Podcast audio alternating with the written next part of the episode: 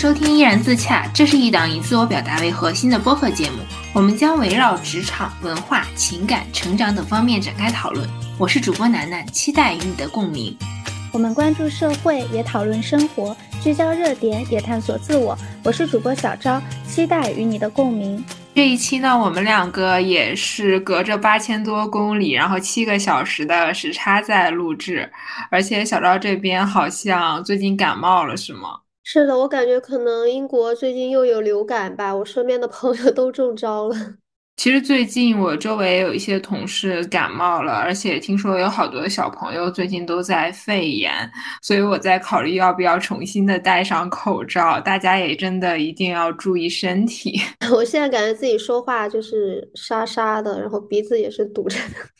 哎，其实上一期我录制的时候鼻音也有点重，不知道大家有没有听出来？我也稍微的有一点点着凉，但是我好像没有你现在这么严重。那我们回到这一期的主题，我们这一期的选题呢，其实是来源于听友给我们提的问题。这位听友呢，他是这样讲的，他说曾经有一个妹妹跟他提到了，说自己不喜欢被家里人拿来和其他的孩子比来比去，但是他却总是让自己和别人去比较。就比如说，家长会和这个妹妹说，你看谁都已经找到了什么什么样的好工作，结婚对象也会怎么怎么样。但是呢，这个妹妹她就会觉得不开心，说自己很烦，不希望和别的孩子去比较。但是反之呢，她自己也会和这位听友讲，他会说，我同学之前读书的时候和我都是一样的，但他们现在要么出国留学，要么家庭条件很好，要么找到了一个很好的工作，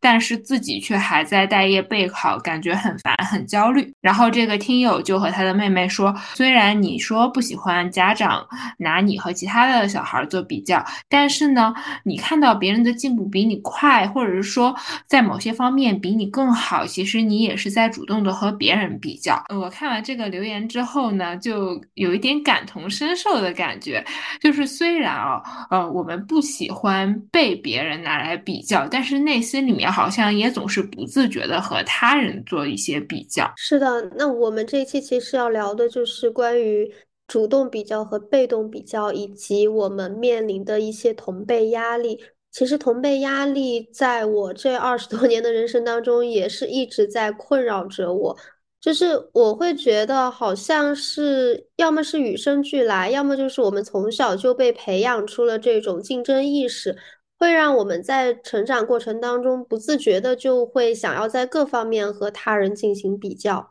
这一点其实，我觉得，尤其是如果在中学的时候是乖乖女的话，可能会更明显的有这种感觉。就是我们在小学、初中、高中这个成绩排名，是我和其他人攀比的源泉，也是原罪。就是我们整个的这个教育体系，在我们小时候，可能就是非常崇尚这种排名打分的制度的。就有的时候，可能我不想和其他的同学比谁的。成绩更好，但是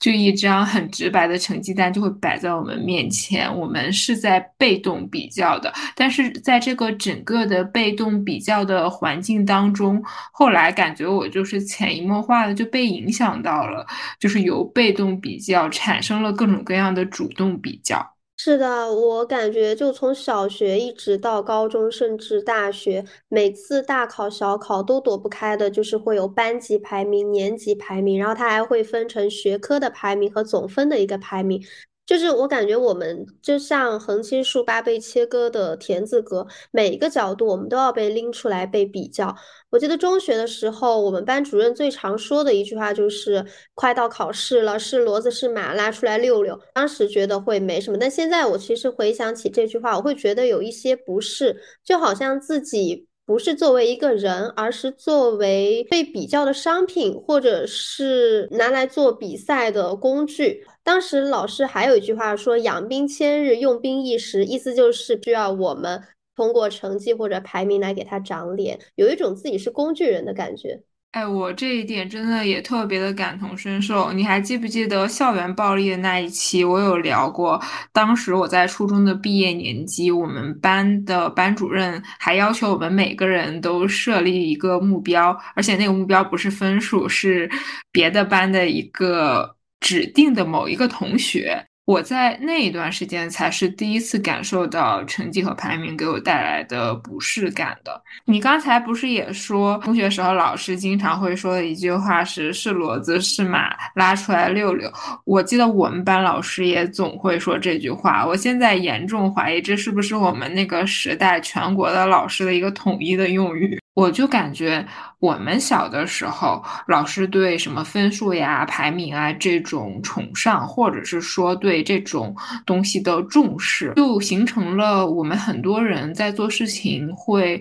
特别的在意结果，也就是说会以结果为导向做事情。但是我在长大成年之后，尤其是在进入社会开始工作了之后，我会发现。其实这种结果导向来做事，往往是会给自己压力特别的大，而且一般来说都是不快乐的。对，我现在觉得我好像就是，尤其在工作的时候，会非常以结果为导向，这样其实我会觉得有一些功利心。而且，其实我觉得，如果做一件事情功利心一开始就非常强的话，大概率是很难做的比较好的。所以这一点其实现在也是比较困扰我的，因为我发现。在过去几年里边，一般来说，如果我初心是比较纯粹的事情的话，那它后边结果一般都会出乎我的预期。但是如果一开始我就是抱着非常强的功利心和目的去做的话，反而结果会不如预期。我觉得可能也和从小到大就是在以成绩为一个衡量标准的这样教育体系下，我们接受到的观念就是这样吧。所以好像一时半会儿也挺无解的，而且咱们小的时候，说实话，成绩这个就通过学、通过努力还是能够提升的。但是当这一套体系用到我们长大成人之后，进入社会开始升级打怪之后，其实。这个体系就不适用了，因为很多事情它并不是靠努力这种一味的学就能够有成果的，嗯，更多的可能会靠一些选择呀、机遇呀、多重因素、多个维度，这都是说不好的。但是可能是因为我们在此前的很多年都特别的相信。只要努力就会有回报的这件事儿，就导致我们后来在做一些事情的时候，明明都已经非常的努力了，自己也非常的在意这个结果是否能够成功。可是有的时候真的就难免会失败。当我们失败的时候，就会觉得格外的沮丧。虽然我现在就是把这件事情看得这么明白，但是当我真的遇到了一些明明自己特别的努力，但是又没有。得到一个想要的结果的时候，还是会觉得很难过。一时半会儿，我好像也改不了这个情况。对，就是我们现在其实得失心还是挺严重的，可能也跟小时候如果成绩没有考好的话，就会被责骂这种形成的心理反射 有有关系吧。说回到小的时候，我感觉其实我在小时候。除了成绩之外，好像就是在物质上面，倒真的不会跟其他同学攀比什么。因为其实感觉当时周围有好多朋友会攀比，比如说大家背的书包呀，然后用的笔呀，会会比来比去。这个这一点我倒还好。但是我觉得我有一个很奇怪的点，我一直都没有跟别人聊过。我小的时候会暗戳戳的跟别人比谁的特长多。因为我一直都是特别羡慕那种多才多艺的人，尤其是那种多才多艺的女孩子，我会觉得她是闪闪发光的。而且我小的时候，当时自认为自己是一个稍微有一点点才艺的人，我会觉得，呃，我这一点点的才艺可能是我的一个优势，它是一个锦上添花的事情。但是当我遇到一个可能才艺这种能力值，或者是他的丰富程度比我更多的一个人，我就会觉得我在他面前，我的光一下子就暗淡下来了，整个人也会觉得特别的沮丧。特长指的就是什么学钢琴、学跳舞、学画画这些是吗？我记得我小时候也学了好多，但是发现我好像对这些都没有什么天赋。到现在为止，我感觉我好像是一个没有什么特长的人。哎，因为我小的时候，要么就是班上的什么宣传委员，要么就是什么文艺委员，就是班上的一些什么画板报啊，然后参加什么文艺活动啊，都会有我的身影在，所以感觉那时候好像就给自己立了一个这样的人设，我就内心里是觉得自己是在这一方面相对来说比较突出的，然后可能再加上在这方面又有点喜欢攀比，让我的童年生活会有那么一点点的不愉快。你说到这个攀比心，让我想到关于羡慕和嫉妒的这个概念的区分。就是我也会很羡慕那些长得漂亮，然后跳舞又特别好看，或者是画画这些特别厉害的女生。但是很奇怪的就是，有有时候我会发现，对于一些女孩子，我会只是单纯的很羡慕她们；但是对于另一些，我可能就会隐隐的生出一些嫉妒。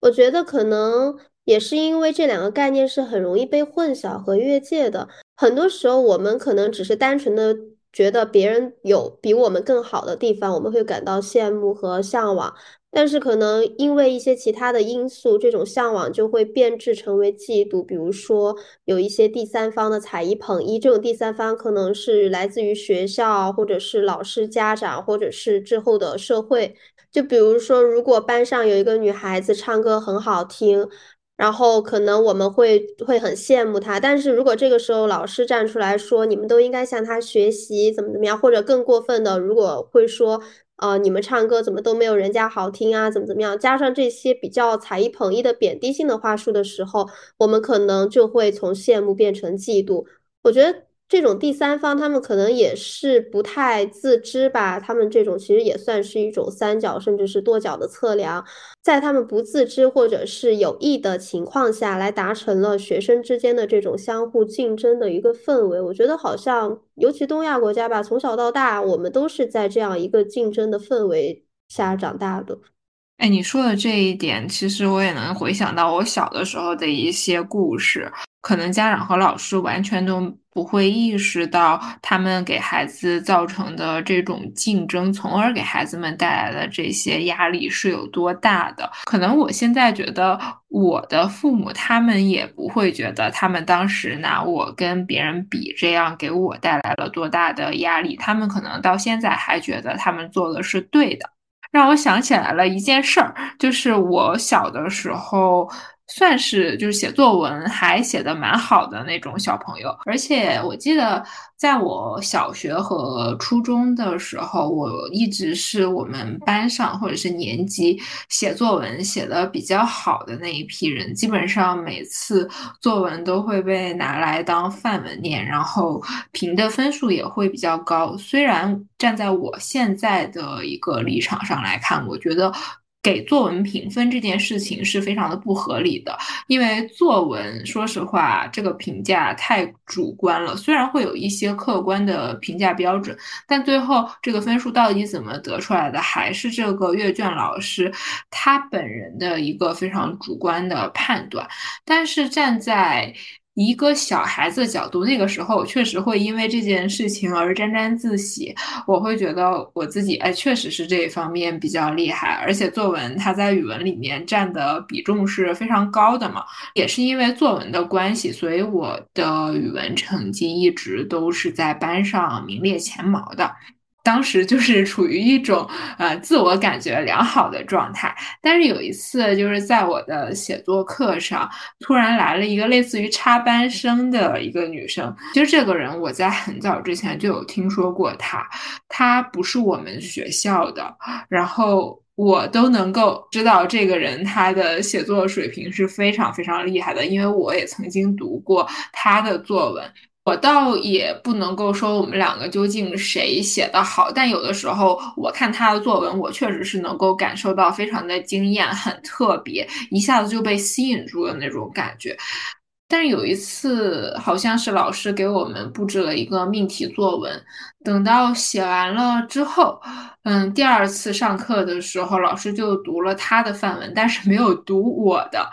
我当时就觉得还挺不舒服的。我现在猜测，可能就是因为他没来之前，每一次读的都是我的范文，等到他来了之后，然后范文就变成了他的，我可能一下子就会有这样的心理落差。就直到现在，这件事情都过了好多好多年了，我还能够印象深刻，可见那个时候的焦虑对我的影响是多深远。而且很神奇的是，我的这个老师他当时已经发现了我的焦虑，就是他会跟我妈妈说：“楠楠，他这个小孩儿其实他作文写的也很好，只不过他可能是因为这个新来的女生，嗯，作文也比较突出，然后觉得心里面有一些不对劲啊，然后让我妈妈回去再开导一下我怎么样。”哎，我发现我跟你的情况基本上一样，哎，就是我也是基本上每次班里要念范文的时候都会念我的作文，然后初中的时候也是我们班上有另外一个女生，就是我自己读她的作文，我会明显的感觉到她是比我高了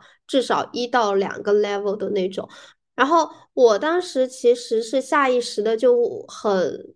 应该是那种欣赏的感觉，我还挺喜欢看他的作文的。然后每次他的作文和我的作文一起被当成范文在班里读的时候，我其实心里是没有一丝不快的那种感觉。但是如果当时我的老师或者是家长说一些，比如说你的作文没有他好，或者是你为什么不能超过他？来让我有了竞争的意识的话，我觉得那个时候我对他的感情可能就会夹杂一些变质的，比如说类似于嫉妒，或者是想要超过他的这种感觉吧。因为我觉得，其实正常情况下，我们是应该允许有很多个优秀者的存在的。但是有时候，为什么我们会害怕别人比我们更优秀呢？这其实也是一种不安全感。我们害怕被别人抢风头，或者是害怕曾经在我们身上的注意力转移到了别人身上。我们害怕自己不被看见，因为我们在寻求的其实也是一种被认同感。我觉得这也源自于我们骨子里的不自信吧，这也是这么多年我们被 PUA 的结果。其实我是觉得很悲哀的一点是，我觉得几乎每一个东亚小孩都是从小就被 PUA 长大到现在的，就是我们的不自信是已经刻到骨子里了的。很多我们觉得不太好的情绪，或者是。我们觉得自己敏感啊，或者是不自洽呀，都是我们骨子里的这种不自信导致的。其实你说到这个，我感觉很多时候我们在看待问题，或者是在和他人合作的时候。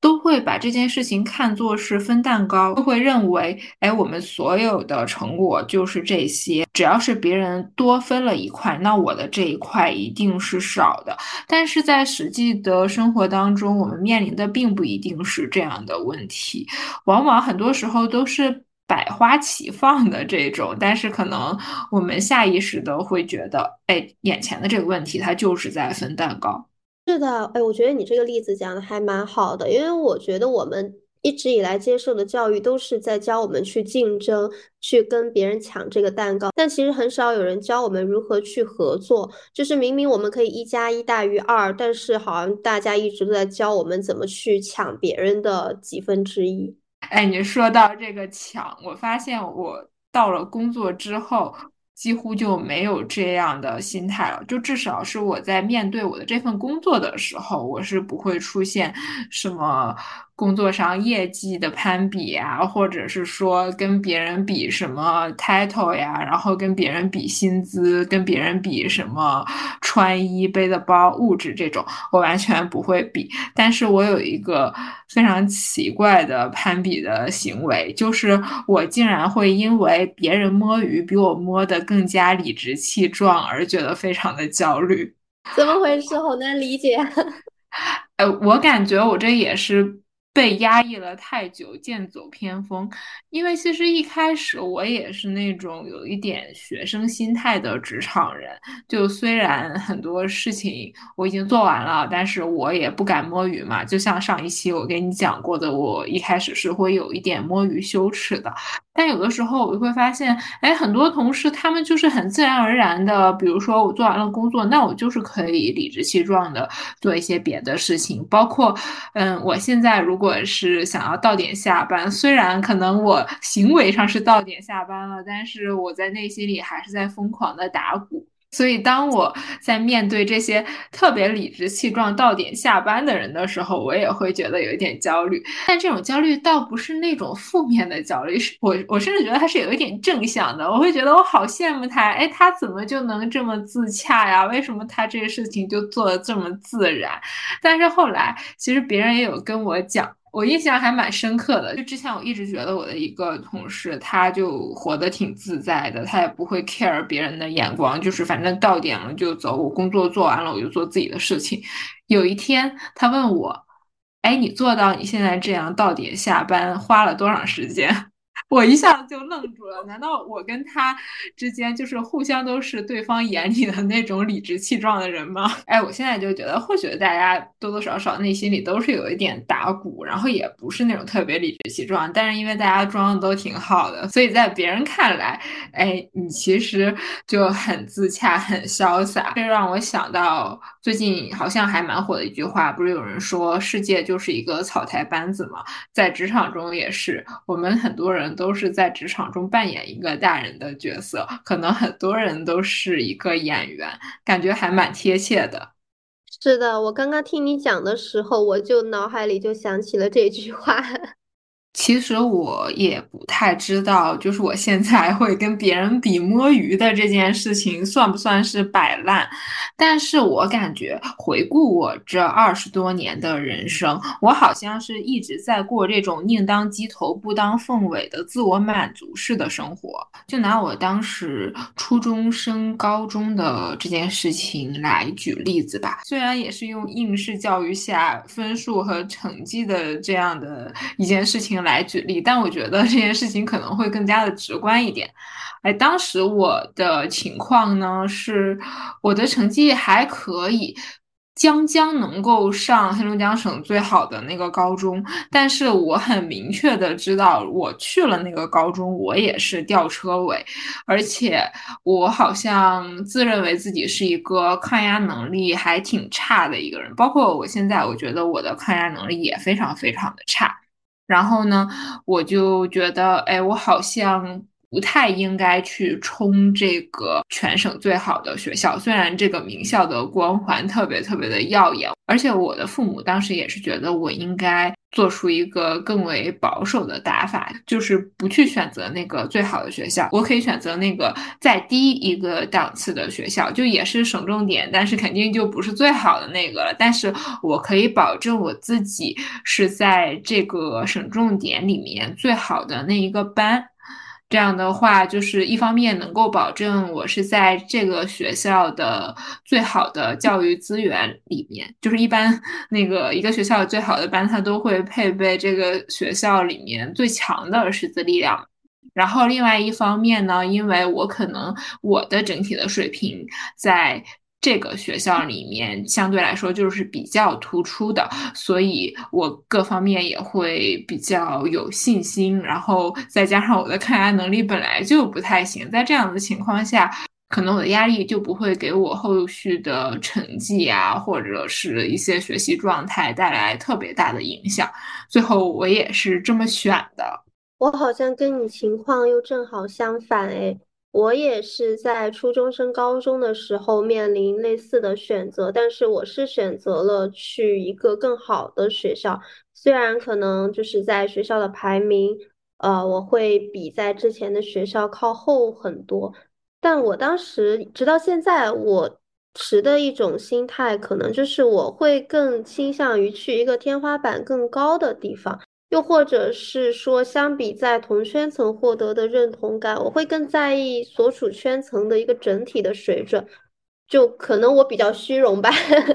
我会更想要自己待在一个学校的排名更靠前的地方，而不是我个人的一个排名。可能这个时候我又有了一些集体主义感吧。哎，其实我现在再去反思我那个时候的一个情况，我觉得我还是一直生活在我的一个舒适区范围之内的。就也不是说我不努力了，我就躺平了。因为如果躺平的话，我可能连高中都考不上。就是我 我是需要努力，但是我的这个努力可能不是那种不遗余力的努力，就是百分之八十的力，然后能够达到一个还不错的结果，这对于我来说就是 OK 的。而且其实当时我们初中班上也有一些呃成绩跟我差不多，甚至是比我成绩还要好一些的同学去了黑龙江省最好的那个学校，嗯，我当时还有一点点的羡慕他们，因为。就是中考成绩下来的时候，我还觉得，哎，我的成绩其实也能考得上，多多少少还是会有一点遗憾。但是经过了高中三年之后，我发现，就是当时，嗯，去那所学校的我的几位同学，其实最后的高考成绩都是没有我高的，甚至我记得当时我们班上的第一名还是第二名。其实他高考好像只比一本线高了几十分，就在那个时候的我的一个想象里面，我觉得他是应该是那种 可以上清华北大的人。所以就觉得反差还蛮大的。后来也是跟别人聊嘛，他们就说，其实他们去了那个学校之后，压力也是非常非常大的，就会感觉根本就跟不上人家讲的那个东西。老师就会觉得，哎，这些东西你们是不是都学过了？你们都会，那我就不讲了，就完全没有办法跟上别人的那个节奏。然后再加上可能原先在学校本来就是一些名列前茅的同学，然后到了一个新的环境里面，发现自己。就是成绩真的和别人差非常多，而且自己即便是非常非常努力的，但也是这样的一个结果，就会非常的打压一个人的自信。我是感觉我这个人还是蛮需要自信的，所以我觉得我当时没有去那个最好的学校，或许是一个对的选择。哎，其实我高考好像也没有考得很好，而且就我当时知道的。有一些我之前的同学，他们就留在了本校嘛。高考的时候，好像原本我们就是中考的水平是差不多的，但是高考好像他们都还比我考的还挺 好挺多的。如果单纯只是拿升学考试来说的话，可能前者就是这个学校本身有百分之八十的资源，但是他愿意用在你身上百分之七十。然后另一个好一点的学校，可能本身有百分之二百的资源，但它只可能给你百分之五十。我觉得这还是看个人的选择。虽然就我现在的结果来看，好像我当时确实是选错了，但其实就是现在好像也觉得其实也不是什么很大的一个事情，只是可能我当时那种选择的行为模式会影响到后来我在面对其他更重要一些的选择的时候。也会给我带来一些类似的结果，但我现在其实也很难去摸清楚这其中到底该怎么样选才能够避开错误的选选择，然后去选择对的那个。所以我觉得就是我能做的，好像就只有把心态放平。其实我最大的问题就是我没有办法把心态放平，所以我在最后选择的时候，往往会选择那个容易模式。其实我觉得最可怕的不是有很多优秀的人，而是优秀的人他就在你身边。因为我们会很容易的对远方的优秀心生向往和羡慕，但是我们会很容易对身边的优秀感到不甘和不平衡。可能因为潜意识里我们就会觉得。这个人原本我们是一样的呀，我们在一样的起跑线上，我们又有相似的人生轨迹，甚至我们还有相似的年纪，或者甚至于我们在曾经的那几年光阴里面，我们还坐在同一间教室。那我们为什么后来的结果又不一样呢？其实很多看似一样的东西，它实际上都是不一样的。比如说我们的出身、我们的智力水平，甚至于我们的运气或者命运这些，它本来就是不公平的。但因为这些东西它不是摆在明面上的，所以经常就会被我们忽略。很多人就是嗯忽略掉了这些东西，可能他们就会觉得心里想不明白，就为什么刚开始我们都还可以坐在一起，但后面我们就好像不属于一个世界的人了。所以，我就是在意识到这一点之后，我再才去慢慢调整自己的心态，然后让自己对这些事情可以看得越来越淡。哎，你说到这个，我就会想到我高中有两位同学，就他们一个是坐在我前桌，一个是坐在我后桌，他们一个人去了清华，一个人去了北大。其实我人生当中第一次特别确切的感受到同辈压力，就是这个时候，就是当高考结束，大家的录取结果都出来了，我发现，呃，曾经和我同窗的这两位同学，然后他们都去了全国最顶尖的学府，我一下子会有一些失落，但是我这种失落。我又没有办法去化解它，因为我就很明确的知道，人家就是在学习的这一块儿比我好很多，就是各方面，不论是他们的学习状态，还是他们对待学习的努力程度，或者说他们的学习方法。各方面我都是比不上人家的，倒也不是说我会嫉妒他们，我就是觉得会有一些失落。其实十八岁还是会有一点点年少轻狂的那种情况在的。我一下子就会觉得，哎，是不是我这一辈子就这样了？因为我在十八岁开局就已经比人家差了，但是直到我现在二十八九岁，我再去看我们之间的生活，我就觉得，哎，其实大家的差距也并没有那么多，也不是说人家上了清华北大，然后我就上一个普通的九八五二幺幺，我就比人家差很多了。其实并不是这样的。我感觉其实每一个人的生命当中，可能都会遇到那么几个看似触手可及，但是却又怎么努力都赶不上的人。就像我刚才举例的那个我上清华北大的同学，也像你刚才说的嘛，我看到的是人家和我是同在一个屋檐下，大家都是同样的老师一起在讲课，甚至是说大家中考考上这所学校的成绩都是差不多的，那为什么？经过了三年，大家之间就从成绩的这个维度上面差别都那么大呢？但其实我没看到的还有很多，就包括他们可能内心比我更加的强大，甚至于说他们的家庭教育，或者说对他们从小的一些各个方面的培养，跟我都是不一样的。我感觉，就当我受到了同辈压力的影响的时候。我所能够看到的就是别人和我一样的那一些条件，以及别人达到的这个比我更好的成果，但是我会自动的忽略掉别人比我好的那些条件，我就当它不存在，然后把自己陷入那一种特别沮丧、特别压抑、特别焦虑的情绪当中。是的，我觉得这种事儿就全看心态。你刚刚说每个人生命里都会遇到几个看似触手可及，但怎么努力都赶不上的人，我就想到我高中时候，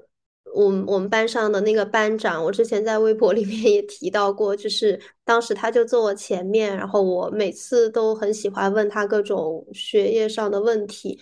然后后来几年毕业几年之后，我发现，当我还在很努力的想要去考一个研究生的时候，我这个班长他已经直博了。然后当我去年还在英国非常痛苦的找工作，需要一个提供工签的工作的时候，他已经和他的导师在英国开了公司。就是我会觉得好像。在高中的时候，我和他的距离看起来像是触手可及的，就是前后桌。但其实我这几年不管怎么努力，我也赶不上他的脚步，甚至会离他越来越远。其实。我现在想，就觉得当时我以为的那种触手可及，只是一种错觉。当年我们都坐在同一间教室，隔得那么近，但其实可能我和他这一辈子唯一的焦点，也就是那间教室了。我感觉你说的这一段和我刚才说的那一段，可能在绝大多数人的人生当中，大概都会。有这样的情况，除非是那种极少数，就他们一直都是这个群体里面的佼佼者，尤其是大家同窗或者是。就是两个人之间的关系特别紧密的时候，就会有嫉妒这样的事情。在我现在看来，嫉妒这件事儿真的是太正常了。而我们需要做的，其实就是如何去看待和处理嫉妒的这种情绪。我我个人是认为，嗯，我们可以有嫉妒，但是不要因为自己的嫉妒去影响到对方，或者是伤害到对方。我们一旦生出了嫉妒的这种心情吧，可能就是因为我们在向外求了。嫉妒就是因为我们向外寻求认可，但这个时候我们的注意力其实都在别人身上了。我觉得我们要处理嫉妒这种情绪，就是要做的就是把我们的注意力从别人身上收回来，放在自己身上，就关注自身，可能就不会光想着别人身上有什么，而更多的关注的是我们身上有什么，然后我们身上缺少什么，怎么样才能让我们身上有越来越多的优点。其实说到嫉妒的这件事儿，我感觉好像就是和同班同学之间，或者是和同事之间的嫉妒。反而会少一点，更多的有可能是出现在朋友之间，因为其实很多人从内心里面是没有办法接受自己的朋友过得比自己好的，因为一些人的理想状态就是我希望你好，但是我不希望你比我好太多。我记得八月长安他在这么多年的那本书里有这样的一段描写，他描写的是陈建夏和余周周之间的一个关系。那个场景应该是在一次考试之后，余周周的成绩比陈建夏好一点，但是没有好太多，两个人都算是年级上的名列前茅。然后呢，陈建夏他的内心就认为这就是最好的同桌关系了，你比我成绩好，但是又没有好太多，我们两个人也都很好。我其实还挺能理解陈建夏的这种心情的。换作是我的话，我是希望我的朋友过得好，但是如果他过得比我好太多的话，我觉得我跟他就很难维持这样的友谊了。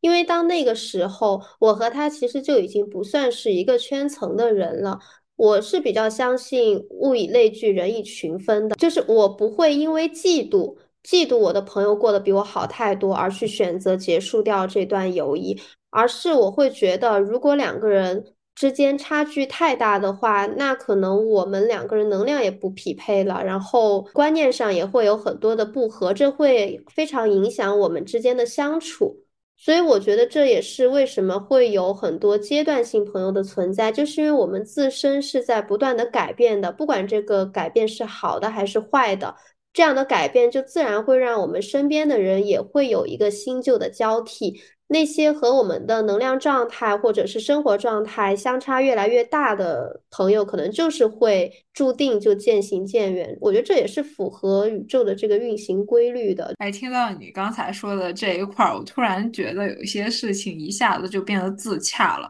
因为我曾经有一段时间会陷入一个自我怀疑的状态，就是我要不要分享一些让自己开心的事情，或者是说要不要分享那些自己做的小有成就的事情。其实我所受到的教育就是不张扬，然后不外露。我的父母会跟我说：“哎，其实你周围并没有多少人是真心希望你好的。如果你过得太好，别人就会嫉妒你。更有甚者，他们可能会想要来害你。”这两年我也有遇到过，因为自己和当时的朋友分享了很多自己小有成就的事情，或者是自己的一些成功的事情，甚至是我也给。他分享了我成功的经验，希望他也能够达成他自己的目标。但最后我换来的结果就是别人的阴阳怪气，或者是有意无意的重伤。当下的感觉是非常不舒适的。就直到我现在跟你讲这段话的时候，我也能想起来那个时候我特别特别不开心的心情。在那一段时间，我会开始怀疑，到底有没有人是真心希望我好的？难道就除了我的父母家人之外，别人都是没有真的希望我好吗？我其实还有点能够理解那些你像你说的，就是你告诉他们一些你的进步或者是开心的事情，但他们其实。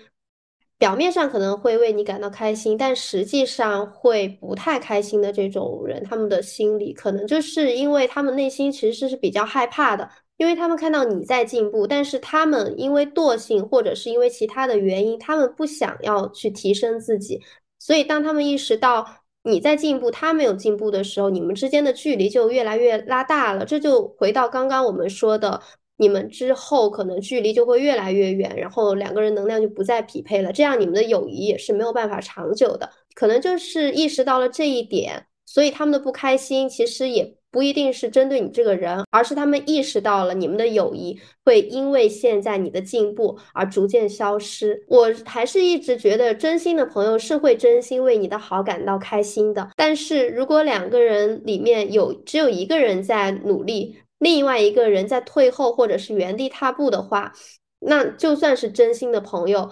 那这个友谊没有办法维持，真心也没有什么用。哎，你说到这一点，其实和之前蒙哥跟我说过的一点也很像。我在和蒙哥表达我的这些困惑的时候，蒙哥他会跟我讲，可能别人一开始会觉得我们两个之间是没有什么差距的，我在这个方面比他好一点，然后他在另外一个方面就比我好一点。但是当对方意识到好像我在跟他越来越远，但是与此同时，我跟他之间的这个距离可能就是稍微踮踮脚，然后抬起手来摸一摸就能摸到的这样的距离，他会产生这样的一个嫉妒的情绪。然后蒙哥他也给了我一个。解决方案，他说，就是当我再持续的进步，呃，进步的更加多的时候，可能对方就会觉得，哎，确实是没有办法赶得上了。与此同时，这个嫉妒的情绪可能会消失了，但是随之而来的也有可能就是这个友谊就彻底的会消失掉。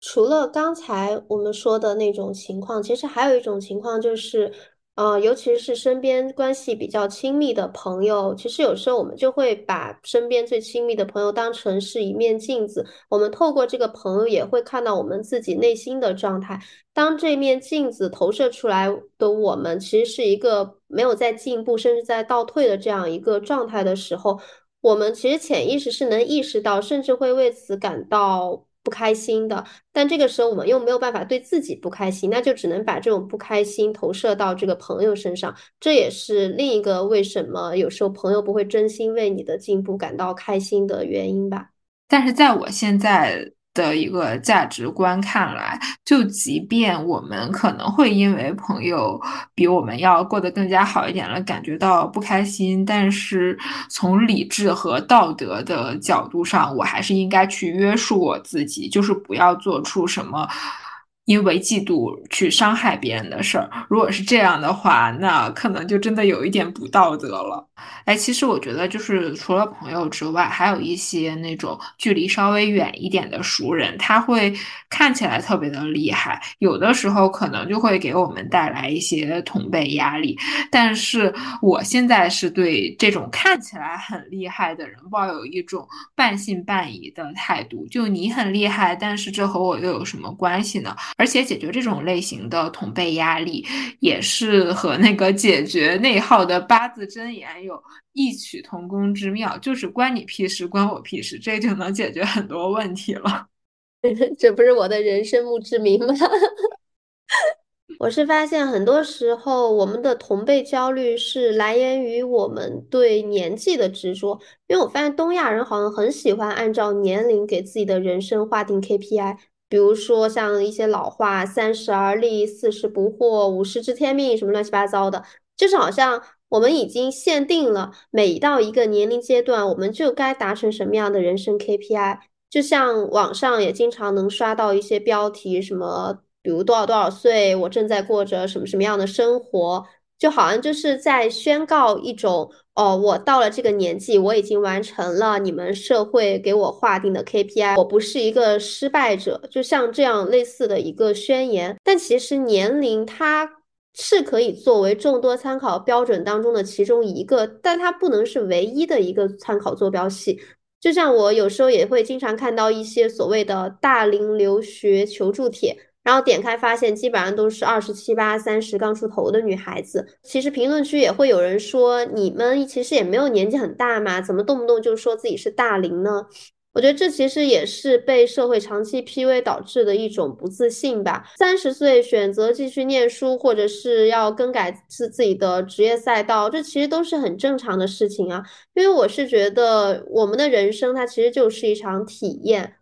难道我们在这几十年的人生当中，真的每一步都按照社会划定的 KPI，我们这样执行了，到我们死后就会有什么奖励吗？其实也没有啊，那不就是一场体验吗？就我们自己想怎么来就怎么来呗，怎么开心怎么来。那每个人交的答卷不能都是标准答案吧？说到这个标准答案，这就会让我想到我们小的时候做那个练习册嘛，后面会有一个所谓的参考答案，但是它在很多开放性的试题里面都写的是答案略，但其实我们的人生它本来就是一个开放性的试题呀，答案都是略掉的，也就是说这是需要通过我们自己的想象力和创造力去发挥的。是的，如果我们每个人都把自己限定在既定的一个评价体系的框架内的话，那我们的人生就成了单向线性的一个跑道。但生活，我觉得它原本就是应该是丰富多彩的游乐园。有人他喜欢过山车，那就有人会喜欢旋转木马。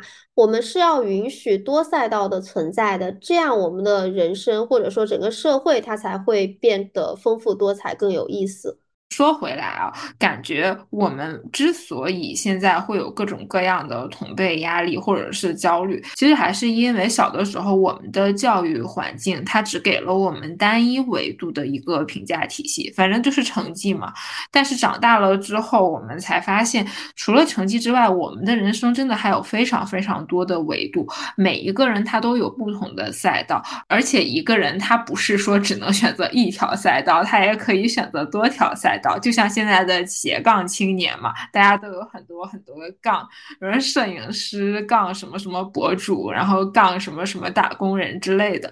每一个人都可以在自己的不同的赛道里面做出不同的成就。而且我觉得，为什么现在斜杠青年这么火，就是因为大家可能都想要去尝试更多的选择，去体验人生的更多的可能性。有的时候，可能我当下选择的这几条路，它并不是最好的，但是呢，回过头来，我们没有选择的那一条路，它也不一定有多好。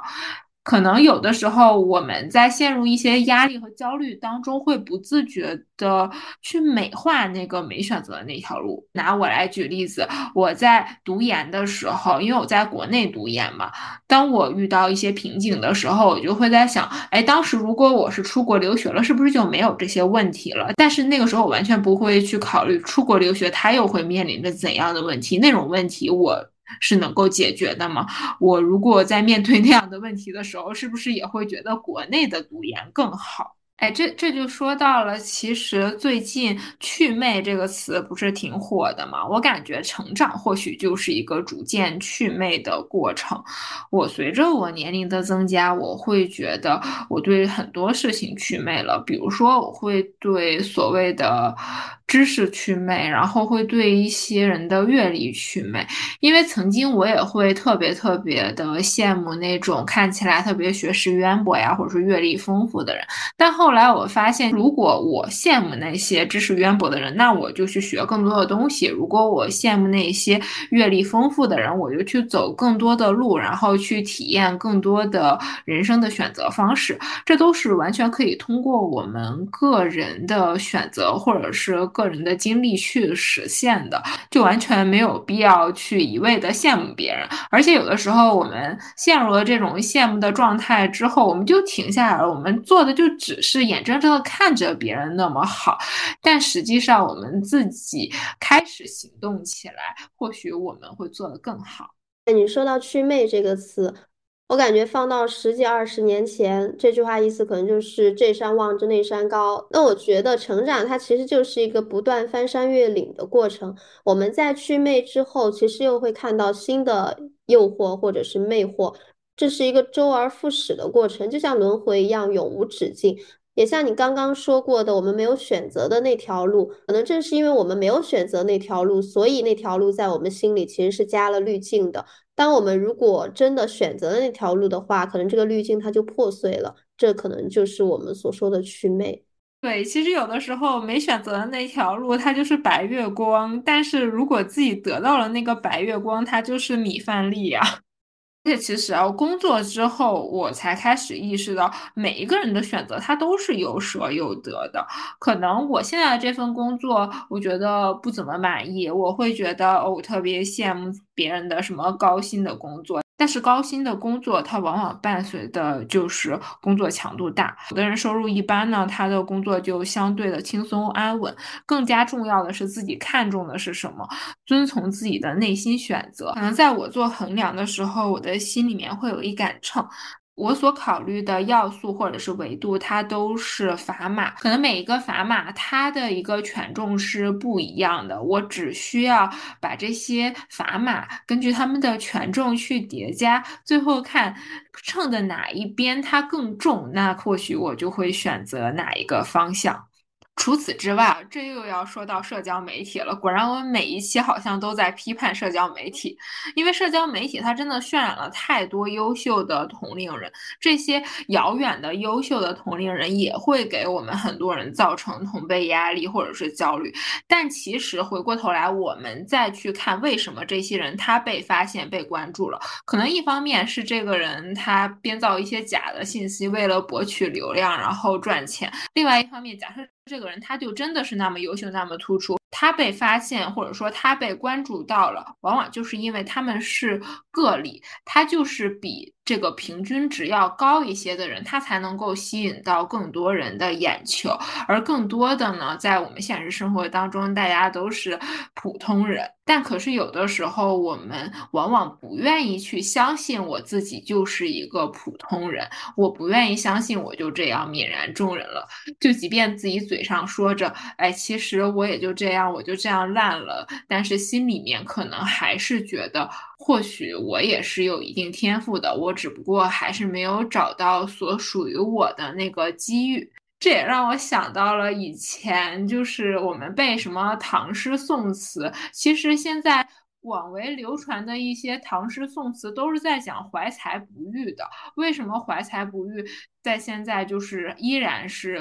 被大家广为传颂，我觉得可能也是因为很多人心里面也是抱着这个怀才不遇的想法，就也是认为，哎，我现在就是怀才不遇的。所以从这个角度上面来讲，我觉得怀才不遇，它在古代也是一种。同辈压力，就是这可能是从古至今一直存在的一个社会现象。当我认识到这一点的时候，我一下子就觉得很坦然了，因为那些出现在我们语文课本上那么厉害的诗人，他们也有同辈压力呀。其实就像我和你一样嘛，我们两个是在不同的时区，然后现在也隔着七个小时的时差来录节目。但我们的人生也是这样的，本来每个人也有不同的时区。其实很长一段时间以来，我都会因为自己没有能够在十七八岁的所谓的花季那个年龄拥有好身材而感到特别的遗憾。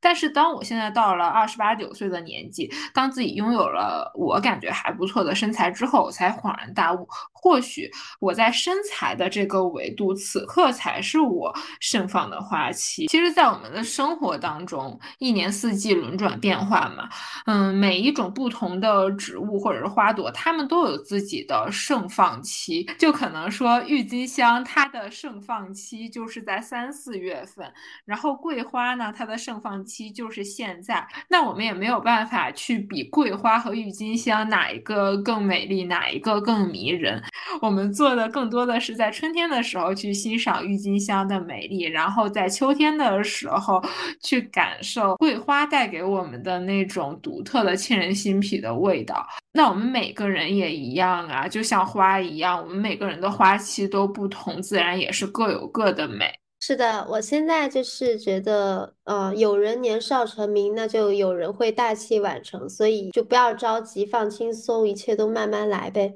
总会有一天发现，我们哎已经到了自己的时区了。其实我们在面对同辈压力的时候，更多的都是看到了别人身上的闪光点。就像我小的时候看到。那个女生她的作文好像比我的作文要更加闪耀的时候，我就会觉得自己身上的光一下子暗淡下来了。但生活实际上是百花齐放的，我们可以去欣赏其他人的光，但是也可以点燃我们自己的火焰。那我们这期差不多就聊到这儿了。可能这种主动比较、被动比较以及同辈压力和焦虑，是我们当下很多年轻人。都不得不去面对和处理的一个难题，而我们两个好像也没有把这件事情处理的特别好。我们这一期播客其实就是跟大家分享一下我们的心路历程，以及我们在这么多年的一个生活和工作当中，我们的一些都说不上是经验，就是一些心得和分享吧。也希望大家能够在评论区或者是我们的听友群里面跟大家多多交流。或许你现在面临的这个问题，正是别人思考或者是经历过的。当你抛出这个问题的时候，也许就会有一个人来帮你解答这个问题。相信每一个人都有自己的花期，然后每一个人都有自己擅长的事情。也希望我们能够把更多的精力放在自己的身上，活在当下，开心过好每一天。那我们今天的节目就到这里啦，我们下期再见，拜拜。下期再见，拜拜。以上就是本期播客的全部内容啦。你可以在小宇宙、喜马拉雅、荔枝、网易云音乐、QQ 音乐、Spotify 等平台订阅和收听我。们的节目，如果你喜欢我们的节目，欢迎在苹果播客给我们节目一个五星好评，也欢迎你在小宇宙为本期节目点一个收藏和喜欢。如果你想和我们有更多的交流，欢迎添加小助手的微信加入听友群，我们在听友群里等你哦。感谢大家的收听，希望大家一切顺利，天天开心。